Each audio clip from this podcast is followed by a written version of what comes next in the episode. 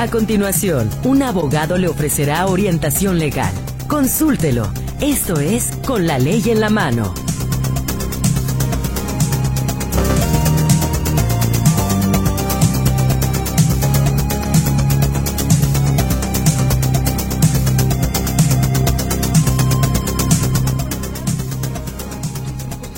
equipo, ¿cómo le va?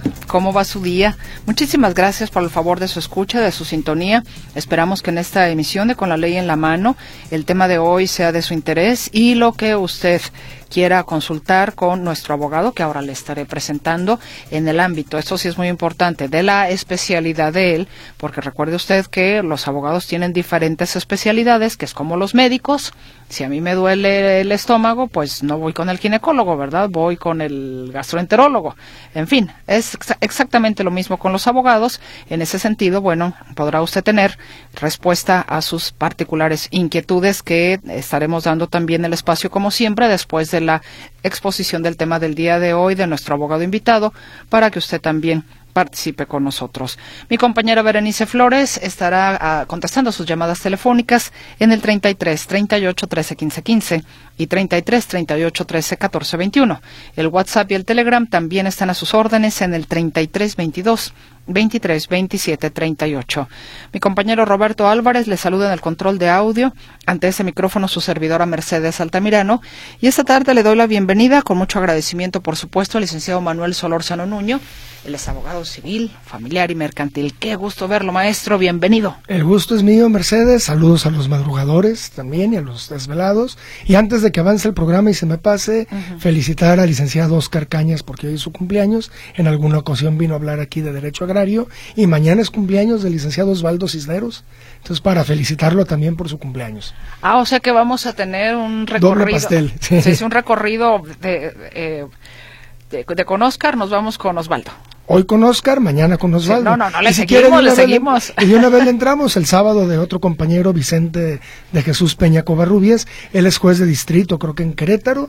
Pero pues bueno, ahí le voy a mandar el audio que, que sepa que también lo felicitamos aquí. Ah, perfecto. bueno, pues las fiestas patronales. Exactamente. pues felicidades a los tres. Y aquí estamos entonces para que esta tarde, eh, independientemente, como le digo, que abrimos este espacio como ya es tradicional para sus muy particulares inquietudes, el licenciado Manuel Solórzano Nuño trae para usted el tema de la copropiedad. Así es de que le invitamos a que participe con nosotros también con este tema. Si usted tiene alguna duda, alguna inquietud, hágalo por favor con toda confianza. Vamos a ir a la pausa y estamos de regreso entonces para que el regreso de la misma, el licenciado Solórzano Nuño pueda ya entrar en materia para explicarnos eh, esto de la copropiedad.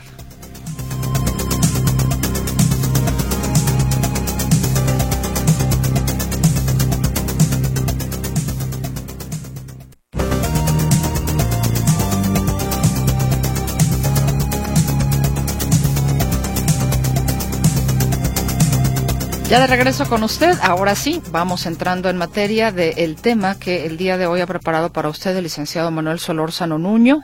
Le recuerdo que él es abogado civil, familiar y mercantil. Y el tema de esta tarde es el de la copropiedad, que en ese sentido, bueno, han llegado siempre muchas preguntas de la gente en diferentes momentos no me dejará usted mentir, maestro.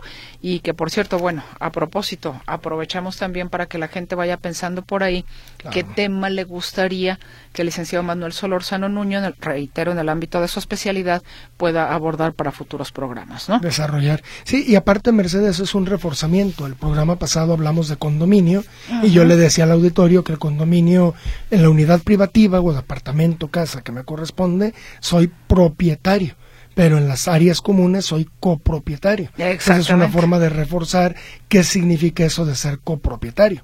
Entonces empezamos por qué es la copropiedad.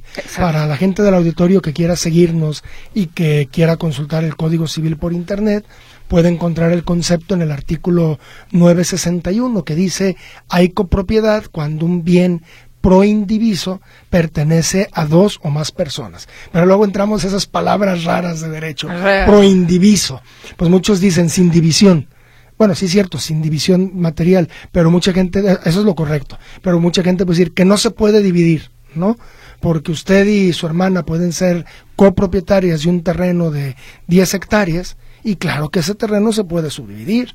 Entonces, en el momento en que ustedes hagan el trámite administrativo y digan a Mercedes le tocan cinco hectáreas, ¿y cómo se llama su hermana? Marta. Y a Marta, para saludarla, le tocan las otras cinco hectáreas, cada una va a ser propietaria de sus cinco hectáreas. Pero digamos que de momento son copropietarias de las 10 hectáreas y es sin división material de momento. Lo mismo una casa. Imagínese una casa de arriba y abajo entonces lo que se conoce como duplex, pero que no se ha hecho el trámite ante el ayuntamiento, entonces van a ser copropietarias de la casa. Pero en el momento en que ustedes le digan al ayuntamiento, oye, es que esta casa ya tiene 10 años dividida físicamente, aquí está abajo mi, la mía y arriba está la de ella y perfectamente están, pueden ser subdivididas. Claro, cuando es arriba y abajo, ahí sí no aplica este lo de copropiedad, sería un régimen de condominio casa duplex, pero también una casa de no sé 20 metros de frente por 40 de fondo, pues perfectamente o de 20 de fondo, perfectamente pueden ser dos casas de 10 por 20, pero un requisito para que se pueda subdividir es eso es administrativo, donde hay que invitar al ingeniero Loza para que nos aclare cuáles son los criterios, es que admita cómoda división. Porque yo le pregunto, Mercedes, imagínese una casa u objeto o lo que usted quiere y guste que, que materialmente no se pueda dividir. Pues no lo hay. No, pues, ya, me lo imaginé y no. Claro, hasta un caballo de puro sangre lo podemos partir a la mitad. Pobre caballito, o sea, no estoy sugiriendo eso. O la casa, un carro, lo partimos a la mitad. No, pues no. Sí, pero le voy a decir cuál es el criterio civil. Que cuando lo divida, aumente de valor el carro, la casa, el caballo, si los divido, pues al caballo le mato el valor. Y a la casa también le puedo matar el valor, porque imagínese que su hermana y usted se pelean, pero ya no es un terreno de 10 hectáreas, digamos que una casa de 6 por 15 y entonces usted se pelea con su hermana y dice, pues yo agarro la cocina, ¿está bien? Y ella le dice, pues yo agarro el baño, a ver cómo le haces. Y entonces usted va a poder cocinar y ella se va a poder bañar. Pues no, obviamente ese es un buen ejemplo que no admite cómoda división.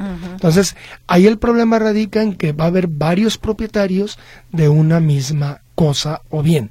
Y es donde entran las regulaciones del Código Civil se fija por eso en el concepto, es cuáles son los elementos de la copropiedad, que haya un solo bien, que haya pluralidad de sujetos y que ese bien no esté dividido eh, físicamente.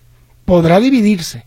Hay cosas que son indivisibles, hay cosas que son divisibles, pero mientras que no se haga la división, entonces ahí, ahí entra. Y muy importante, en la copropiedad hay dos elementos. Le decimos los abogados, vamos a empezar otra vez con las cosas y palabras raras cosa común y parte alícuota. Entonces, o sea, la parte cosa proporcional. Común, cosa común es todo a la finca. Volvemos a la casa del 6 por 15. Y la parte alícuota, usted podría decir, pues mi cuarto y el baño. Y mi hermana, mi otro cuarto y la cocina. Y la cocina. Pues no, obviamente no. Parte alícuota efectivamente es la parte proporcional a la que tengo derecho, pero es imaginaria intelectual. Es decir, Mercedes es dueña del 50% de toda la casa, pero se divide en 50% de derechos, y Marta es dueña de toda la casa, pero en otro 50%. Maestro, ahí ya podría ser tangible cuando a lo mejor decimos, ok, 50 y 50, o inclusive si hay hasta una tercera persona, ¿no? Eh, vamos vendiendo la casa y la parte proporcional de la casa Ah, sí, en la, venta sí. Si somos dos, la vendemos en 10 pesos, 5 pesos para ti y 5 para mí. Es la única manera, digamos, de hacer tangible un bien cuando se vende. Bueno, cuando no sacarle un provecho. Ahorita lo voy a explicar, ahorita le respondo eso, pero cuando no admite cómoda división, sí. Porque en el caso que le dije de las 10 hectáreas, pues claro que sí admite 5 hectáreas y 5 hectáreas. Entonces ahí no es venderla, es dividirlo. Entonces, si, quiere Mercedes, precisamente la pregunta del millón es, imagínese, porque ese es el otro problema, su hermana, eh, esa casa se la, tienen ustedes en Morelia, Michoacán, y su hermana está muy cómoda viviendo ahí, y usted bien gracias, que es muy común que sucede con los copropietarios. Y entonces usted le dice a su eh, eh, ahí entramos a lo que dice el Código Civil. Nadie está obligado a permanecer en la indivisión.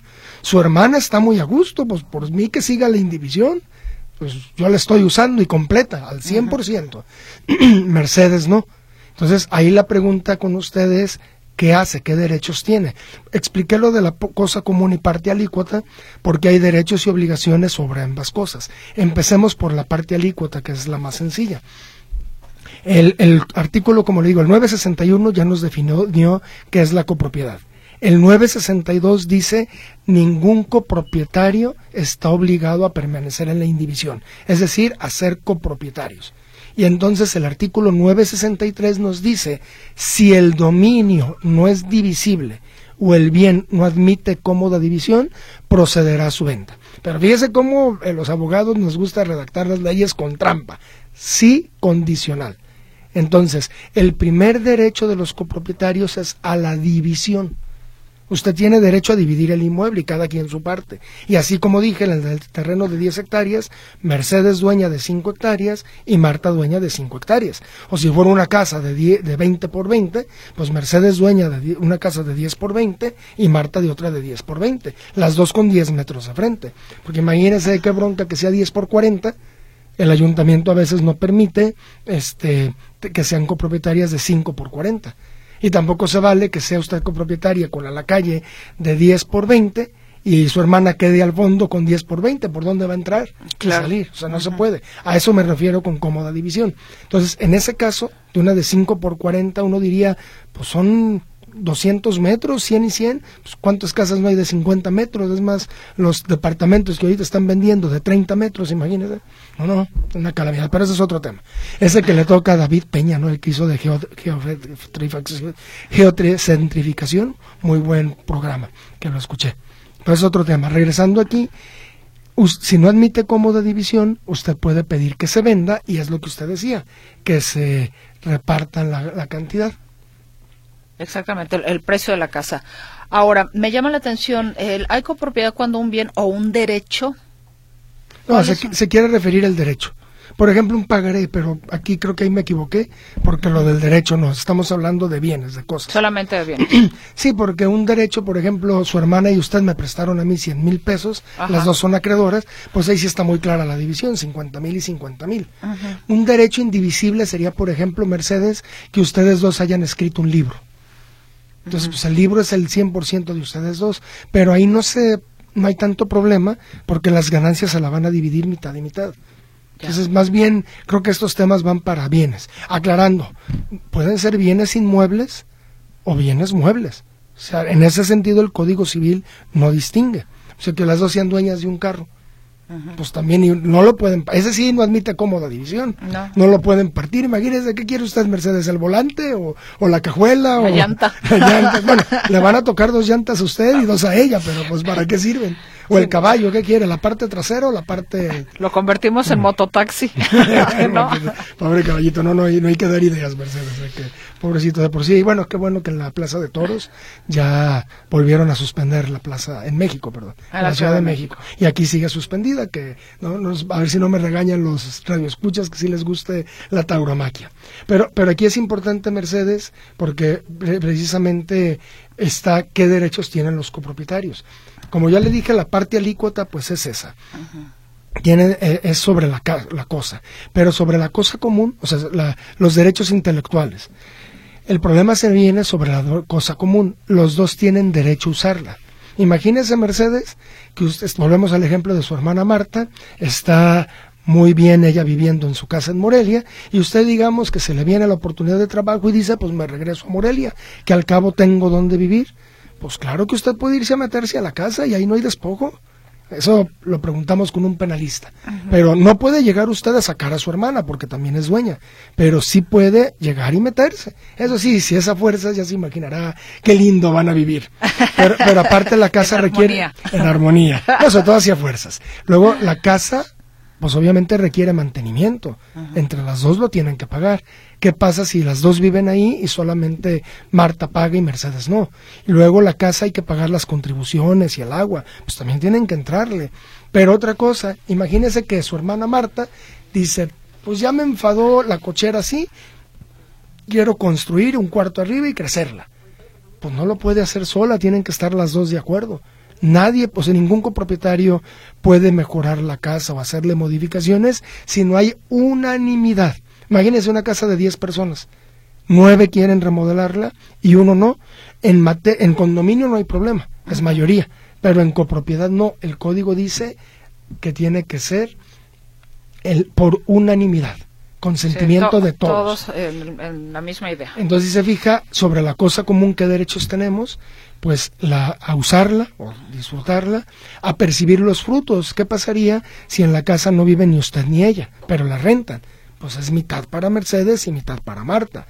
Pero también, esos son los derechos. También tienen del derecho, la obligación de contribuir a su mantenimiento, los impuestos, y por ejemplo Marta, pues tiene obligación, ella cobra la renta, pasarle su porcentaje a usted, este, de lo que le corresponde de la casa. ¿Qué, sucede eh, precisamente porque por ahí recuerdo un caso de una casa en copropiedad de tres o cuatro hermanos, si mal no recuerdo, una llamada en alguna ocasión, donde dijeron, ah, ok, bueno, tú te quedas en esta casa, o sea, que es de los cuatro, pero tú aquí vives, pero tú te encargas de todos los pagos. ¿Esto debe de ser así, aunque los otros tres hermanos no vivan en esa casa? Se me haría algo justo, Mercedes. No nos vas a pagar renta. Pues manténla y consérvala. Sí, porque ellos vivirán en otras partes y tendrán sus propias responsabilidades económicas, ¿no? Digo, todo se puede. Además, déjeme, déjeme aclaro, ahí es hubo acuerdo y qué padre, sí es válido. La voluntad de las partes es la suprema rey. La bronca Mercedes es qué pasa cuando el hermano, muy concha, vive ahí, pero le exige a los demás hermanos, no, ustedes también tienen que cooperar. Ah, sí. Y, y es que Mercedes, en el ejemplo que le puse de, su casa en, en Morelia, su hermana, dígame ¿quién va a comprar un problema? Imagínese, me la vende a mí y yo le caigo a Marta, pues ya soy el nuevo dueño y Marta, pues aquí me meto a instalar a vivir, pues es muy incómodo. También, es, también es importante, me faltó un derecho ahorita que lo menciona. Usted, Mercedes, dice, pues yo no la estoy usando, no recibo ningún beneficio, Marta, cómprame mi parte. No, no te la compro, Mercedes. Bueno, y usted tampoco tiene para comprarle su parte a ella, o aunque lo tuviera, vamos pensando que tuviera aquí Mercedes, que es rica y le dice, yo te pago tu parte. Pero Marta dice, no, no te la vendo. O sea, la típica, ni cacho, ni picho, ni dejo batear. Entonces yo estoy muy a gusto viviendo aquí y ni te compro ni te vendo. Y Mercedes, pero vamos pensando que usted no pudiera comprarla. Entonces llego yo, Manuel, y le digo, pues yo te la compro, Mercedes. Sí es posible pero tiene que respetar lo que se conoce el derecho del tanto. Mercedes tendrá, diría el contador en paz descanse, la licenciada María Mercedes Altamirano Bolívar tendrá que notificar a Marta, ya no digo más datos, que son los mismos pues, pero bueno, a Marta, y, le, y, y pero ojo, de acuerdo a Jalisco, esa notificación es ante notario o judicialmente. No se puede un simple aviso, un telegrama, un mail, un WhatsApp, no ante notario judicial. Marta, te informo que mi 50% se lo estoy vendiendo a Manuel Solórzano en un millón de pesos. Tienes ocho días para decirme si tú me lo quieres comprar. Si no me lo compras, yo ya estoy en libertad de vendérselo a Manuel. Ahí sí ya puede venderlo. ¿Qué pasa si usted me la vende y yo la compro y sin avisarle a Marta?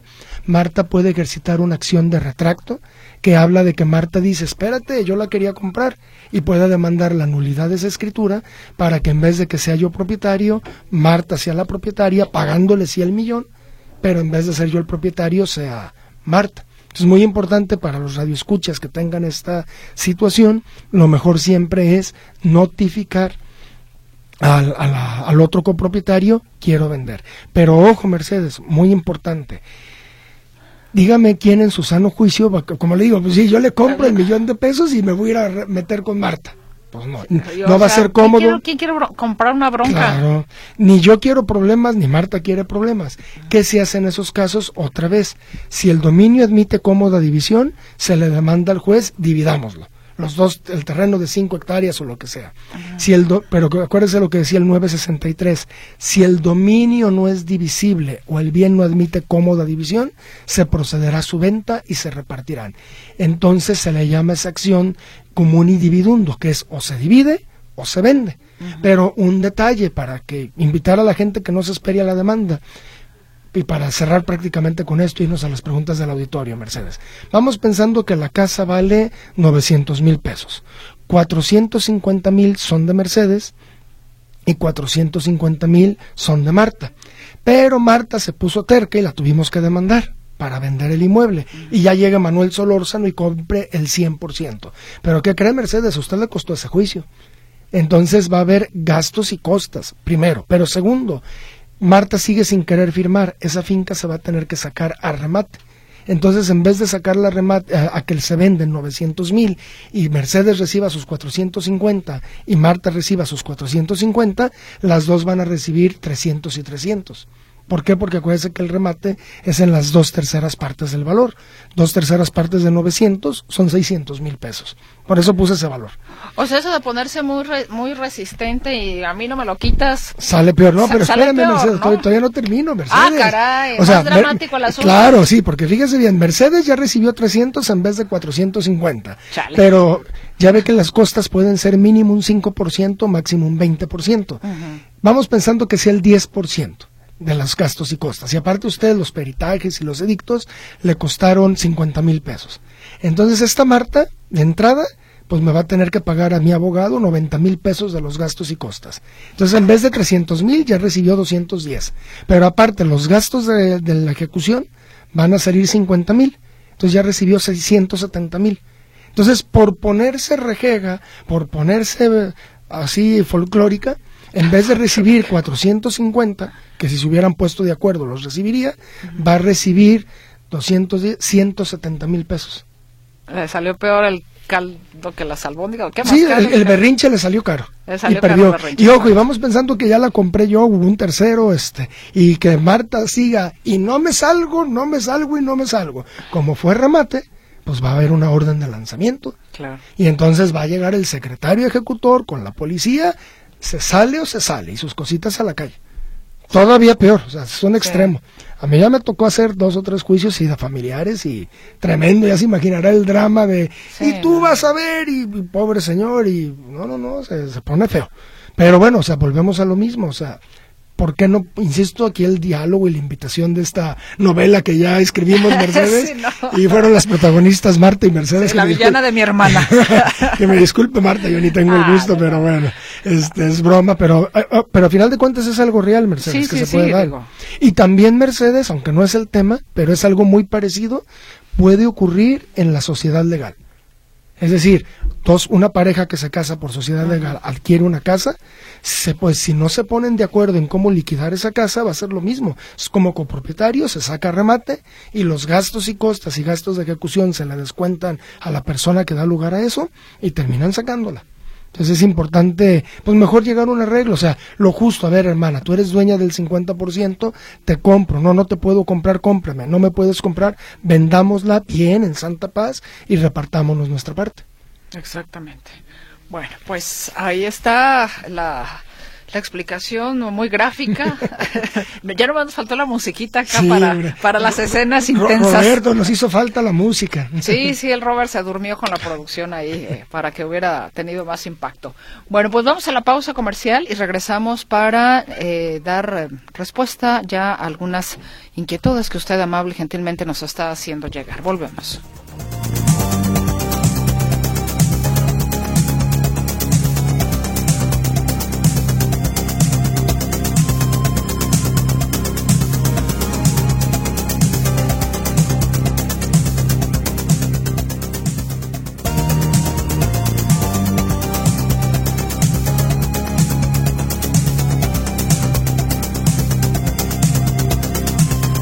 Vayamos con la participación ya de nuestra audiencia. Le recuerdo que hoy nos acompaña el licenciado Manuel Solórzano Nuño, abogado civil, familiar y mercantil. Le pido también que sea tan gentil de revisar su mensaje antes de enviarlo, que sea bien redactado, que se entienda su idea, para que de esa misma manera, bueno, como le digo, no andemos aquí tratando de adivinar qué quiso decir y eso pues pone en riesgo una respuesta asertiva para usted. Vamos con la participación. Nos dice Jorge Arturo, hay algunos propietarios de casa que pagan el impuesto de la plusvalía. ¿En qué consiste este impuesto? Saludos. Yo tengo muchos años, Mercedes, saludos, que no escucho ese impuesto. Recuerdo que mi mamá en paz descanse lo pagó cuando hicieron federalismo, porque con eso la, la casa aumentó de valor y entonces se pagaba una plusvalía, un aumento de valor. Pero reitero, no me ha tocado saber quién, que alguien más le cobre en esa plusvalía. Señora Torres, yo le vendí a mi hermano una parte de mi herencia y no me ha pagado. Dice que no tiene dinero y ya construyó tres casas. Yo le firmé un papel con toda la confianza y no me dio copia. ¿Se puede hacer algo? Pero yo no sé qué papel firmé. Híjole, ahí está complicado. Sí tiene que contratar un abogado para saber en registro público de la propiedad qué documento le dio a firmar su hermano. Genaro Guadalupe pregunta, si yo contrato sistema de cable, es con el fin de mejorar mi entretenimiento, entre otras cosas, como el estudio y el conocimiento, y sobre todo la calidad transmitida. ¿Por qué nos bombardean con demasiados comerciales? Pregunto, ¿no hay un órgano que regule esta falta de respeto al usuario que paga pero no por ver anuncios? Saludos. No, pues desconozco porque es administrativo y telecomunicaciones.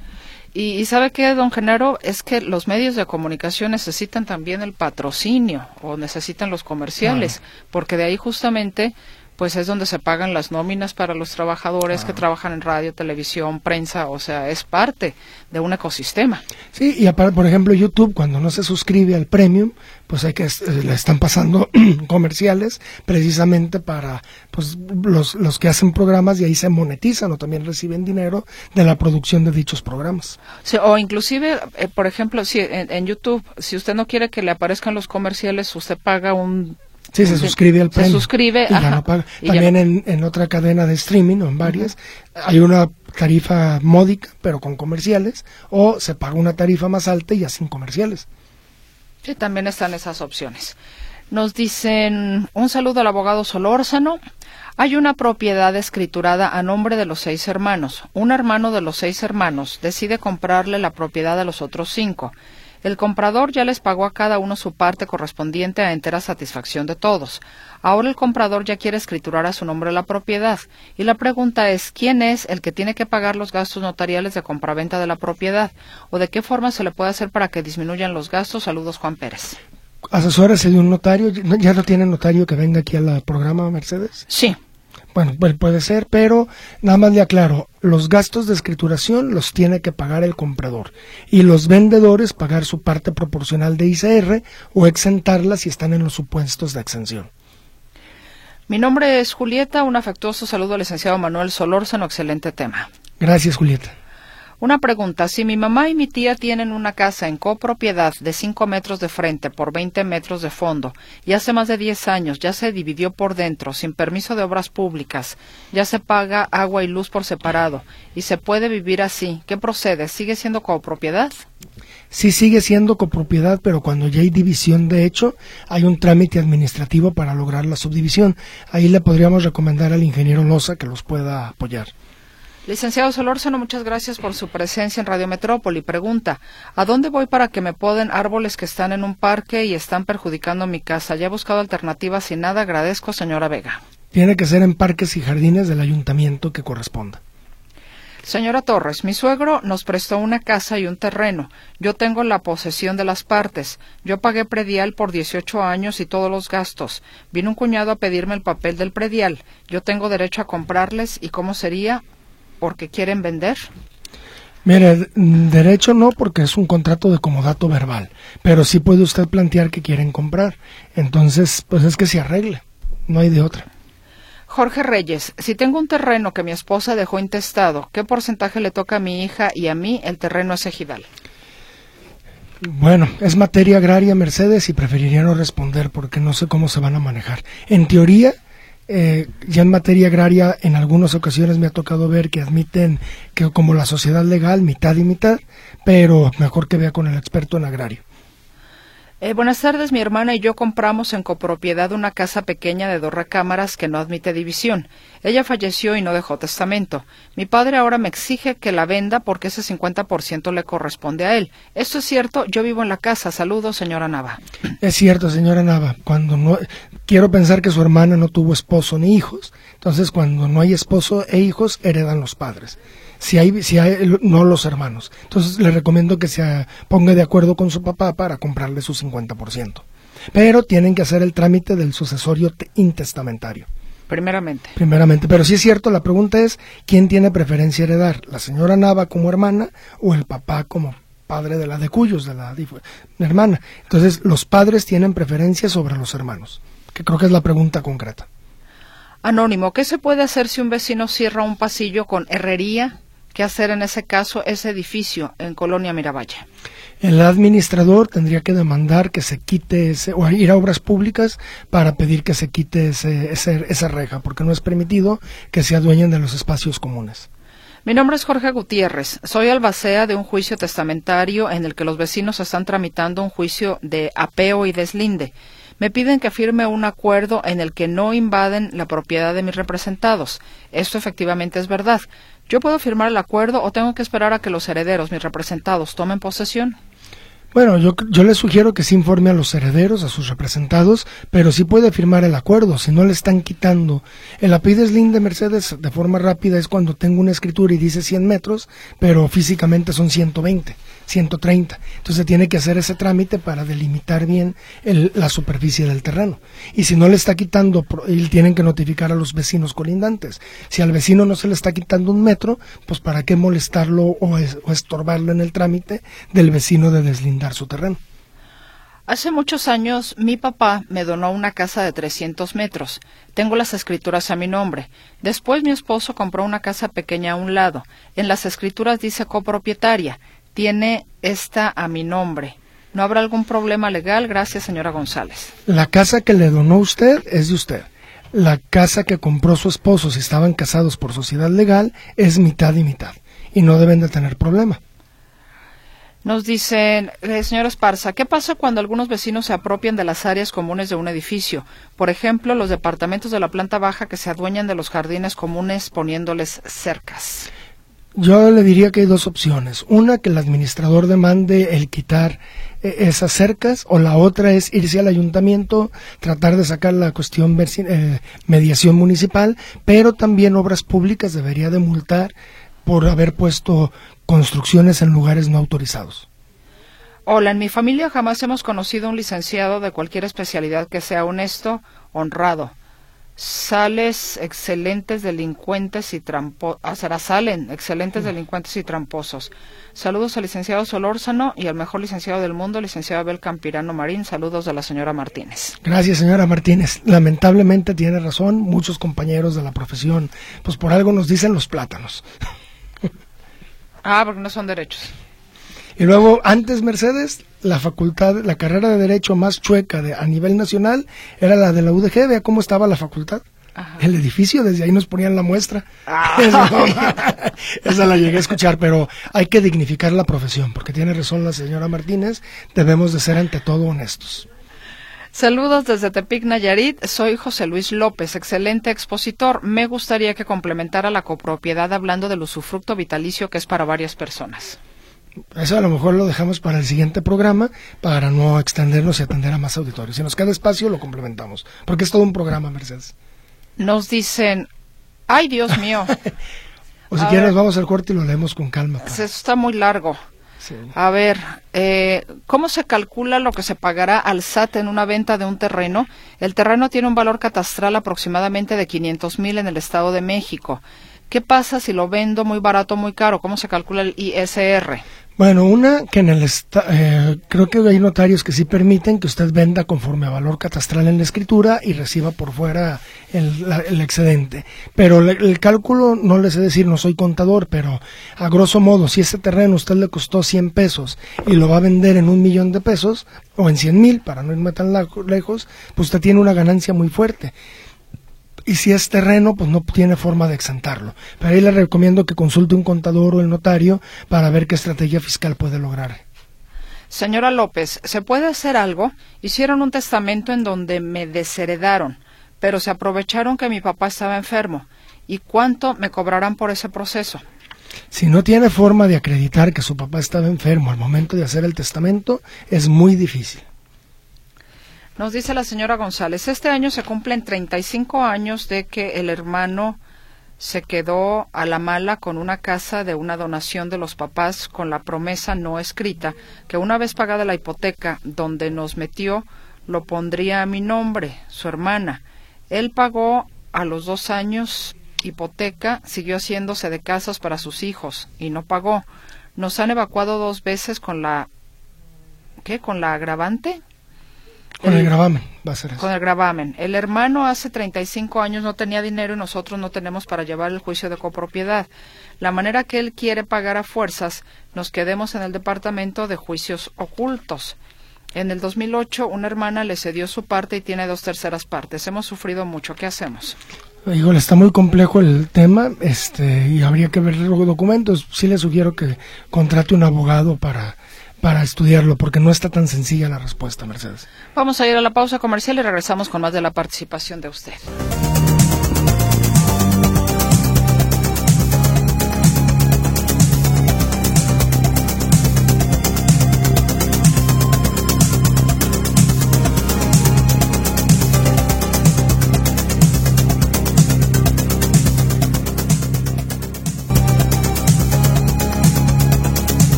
Texto larguísimo que nos mandó Francisco Rodríguez, a ver, en primera instancia, el eh, papá muere al parecer intestado, tiene otros hermanos y está, digo, para que la gente tenga el contexto. Okay. Sí, eh, eh, muere, el, muere el papá, la mamá vive, no tiene testamento, él quiere saber qué es lo que sucede porque parece ser que se quieren arrebatar ahí la casa de la mamá. Pero, pero ojo, si el papá murió intestado y hay que ver si se casaron por sociedad legal, el 50% de la casa es papá, del papá y se va a dividir entre todos los hermanos. El otro 50% es de la mamá y la mamá lo que debería, si quiere beneficiarlo al señor Francisco, que es quien la cuida, pues hacer un testamento a su favor. Y lo que sí, eso es por un lado, y también tramitar el juicio sucesorio, a lo mejor ahorita que todavía vive la mamá, pues para efecto de que todo quede en favor de su mamá y no de los hermanos y así si la mamá hace un testamento a favor de don Francisco, pues ya la finca le puede quedar.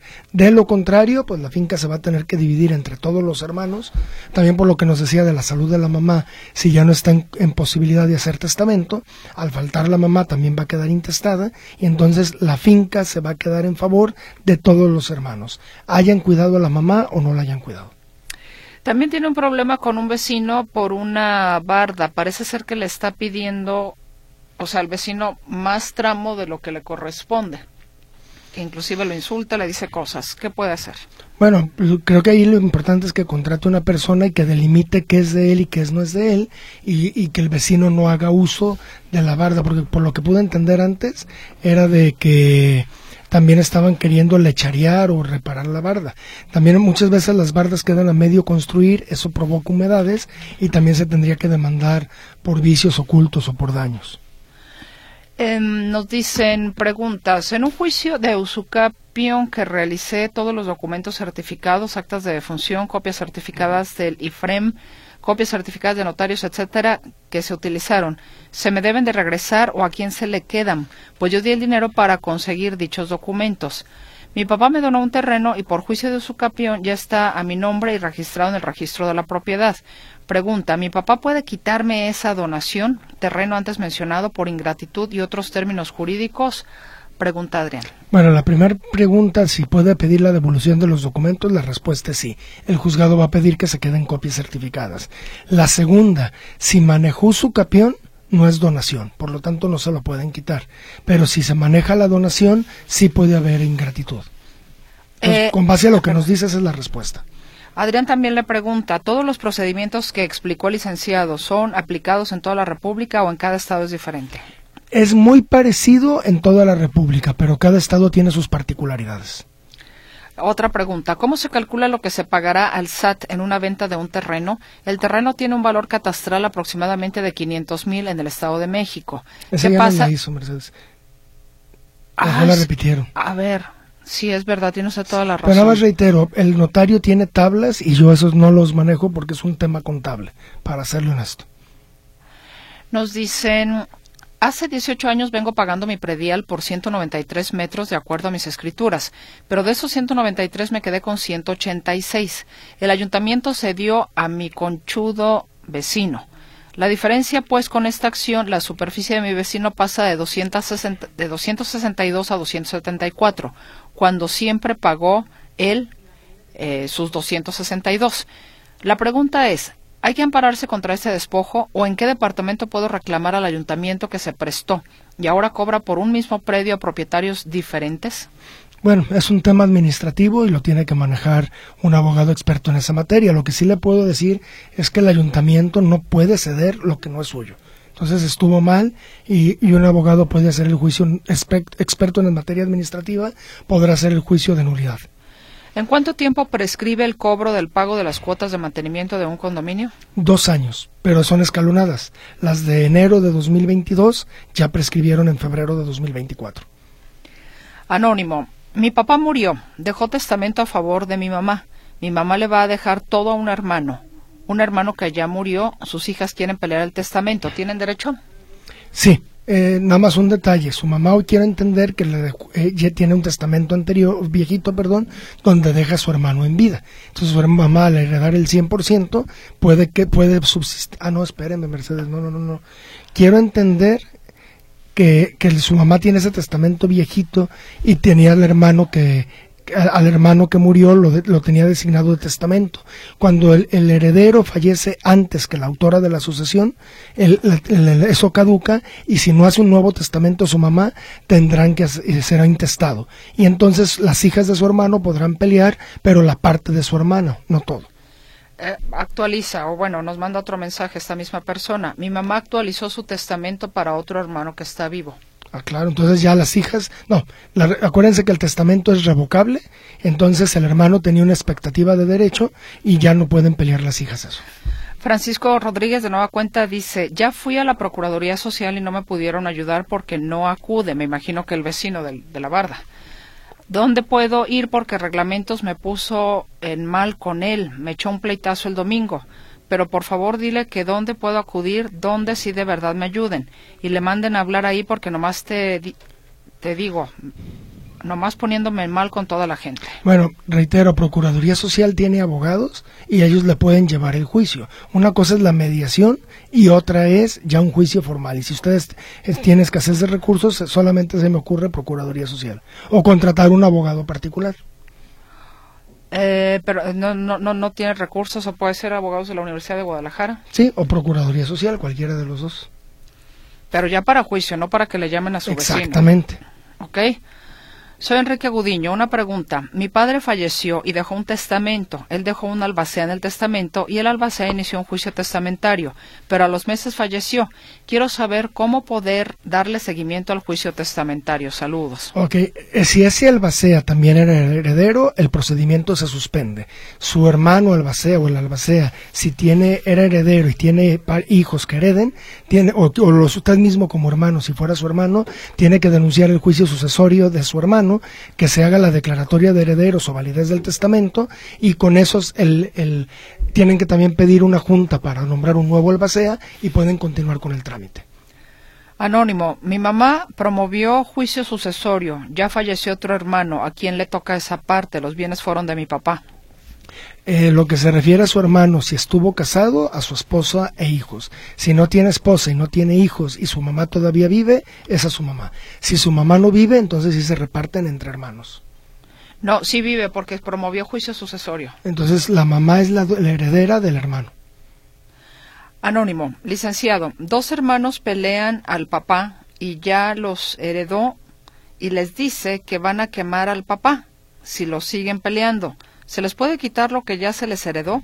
Ya les dio ¿qué? Ya les dio con papel propiedades. Pero no entendí cómo que lo van a quemar vivo o a qué se refieren. O sea, a quemar de de, su honor. ¿En su honor o, echarle gasolina literal? Ah, bueno. A ver, pero me la repite. Dos... ¿Cómo no? Dos hermanos pelean al papá y ya los heredó y les dice que van a quemar al, o sea, eh, los hijos le dicen al papá que lo van a quemar. ¿Sí? Sí. Si y lo siguen peleando, ¿se les puede quitar lo que ya se les heredó? Ya les dio con papel propiedades. Ok, pero es que sabe que Mercedes quiero pensar que está diciendo heredar en vida, eso no existe. Si hay donación puede ser la, la ingratitud. Si no hay donación y es un testamento, puede puede él el, revocar el testamento. Pero si simularon una compraventa va a ser muy difícil que les puede quitar la propiedad a los hijos. Entonces depende. Pero y hay que demostrar la ingratitud, no es un trámite sencillo. Híjole, pues ya les dio con papel propiedades. Sería una donación entonces, me imagino. Sí, si es donación sería demandar la nulidad. Una, porque a lo mejor el papá se quedó sin bienes para su subsistencia. Y dos, por ingratitud. Nos dicen, anónimo, tengo una amiga que durante 10 años cuidó a su papá y actualmente cuida a su mamá. Por tal motivo no puede trabajar. Vive en la casa que es de sus papás, pero sus dos hermanas que viven en Estados Unidos hicieron el testamento llevando a su mamá con notario y haciendo que firmara. La pregunta es la siguiente: ¿a ella le corresponde esa casa aunque haya testamento o si la, o si la pueden echar de la casa cuando falte su mamá o a ella le corresponde esa casa? No, no le corresponde esa casa y la recomendación sería que la mamá, si está sana mentalmente, cambie del testamento y la deje a ella. De lo contrario, sí la pueden echar las hermanas ya cuando se conviertan en propietarias. A ver, eh, nos dicen aquí, una vecina en la banqueta pone plantas, pone la casa de su perro, tiene su ropa y no deja pasar. En la calle tiene tierra y grava y su carro estacionado y uno tiene que bajarse por la avenida hasta el segundo carril y esto es peligroso para los niños que por ahí circulan. ¿Dónde la puedo reportar? Armando Martínez. Sí, en el ayuntamiento porque es un tema de banquetas libres y, es cuando, y los centros de mediación municipal. A ver, aquí se comunica nuevamente Anónimo, de que nos comenta el caso de su amiga, que cuidó a su papá y ahora a su mamá, y dice, no está sana, tiene demencia senil la mamá. Pues a lo mejor le conviene hacer un estado de interdicción ahorita y que se determine desde cuándo tiene la interdicción para con eso, eh, digo, si es posible científicamente y psiquiátricamente, demandar la nulidad de ese testamento. Exactamente, sí. Eh, no le veo otra situación interponga ese juicio. Exacto. Y ahorita que vive, porque si no va a ser muy difícil. Nos dicen, referente al terreno que está a mi nombre por medio de Usucapión, este terreno fue una donación de mi papá hacia mí, pero lo arreglé por Usu... ¿Es Usucapión o Usucapión? Usucapión. Usucapión. Pero, gracias, pero lo arreglé por Usucapión. Ya está mi nombre en el registro de la propiedad. ¿Me lo puede quitar por ingratitud y demás términos jurídicos? Ya le expliqué. Si es Usucapión, no. Buenas tardes. ¿Qué se requiere para demandar a los hijos por ingratitud? Pues es, sí tiene que contratar al abogado y aparte que les quiere demandar alimentos o les quiere demandar la nulidad de una donación. Entonces, obviamente acreditar esa ingratitud, cómo lo tratan, si están al pendiente de usted, si le dan alimentos, es un asunto complejo que sí tiene que tomar el abogado de su confianza. Si es adulto mayor, puede ir al Instituto Jalisciense del Adulto Mayor y además a la Procuraduría Social. Bueno, ya no tengo más participación, eh, maestro. Bueno, si gusta Mercedes, pues ya casi se nos fue el programa. Qué bueno que alcanzamos a todos, porque tuvimos que ser express. Pero nada más para el siguiente programa, lo que nos pidió el licenciado José Luis López es. Ay, no, y aquí viene otra. Ay, Bere, muchas gracias. Corriendo, Bere, gracias. A ver, Laura, nosotros tenemos una casa donde vivimos mi hermano y yo, y me dijeron que fuera catastro, que tenemos que deslindar en tres partes de poblaciones. Eso dice un papel que me dieron en catastro. Bueno, el, el, trámite de subdivisión es en obras públicas. Entonces, ahí es donde tienen que hacer el trámite. Obras públicas ya lo manda catastro y el registro público de la propiedad. Bueno, ahora sí. ¿Qué, iba a decir? Nada más el tema del usufructo, Mercedes. Recordar que el derecho de propiedad se divide en tres partes. El derecho de usar, el derecho de disfrutar y el derecho de disponer. El usufructo es cuando tengo el derecho a usar y disfrutar y no la de disposición, que sería, eh, que es lo que podemos hablar para la próxima semana con el usufructo. Perfecto, para, sí, para la próxima ocasión. Sí, porque ya se nos fue el tiempo, Mercedes. Y también el José Luis López, cumpleaños el 28 de febrero, entonces, por si no alcanzo a llegar antes del 28, felicitarlo desde aquí. Qué barbaridad, puro cumpleañero conoce usted. Sí, en febrero. pues, licenciado Manuel Solórzano, como siempre, un gusto y muchísimas gracias, como siempre, por su valiosa participación en este espacio. Gracias a usted, Mercedes, y de nuevo un saludo a los que despiertan el gallo y a todo el auditorio. Exactamente, y gracias a usted, efectivamente, y particularmente por su escucha. Hasta el próximo, hoy que es jueves, el martes, hasta el próximo martes.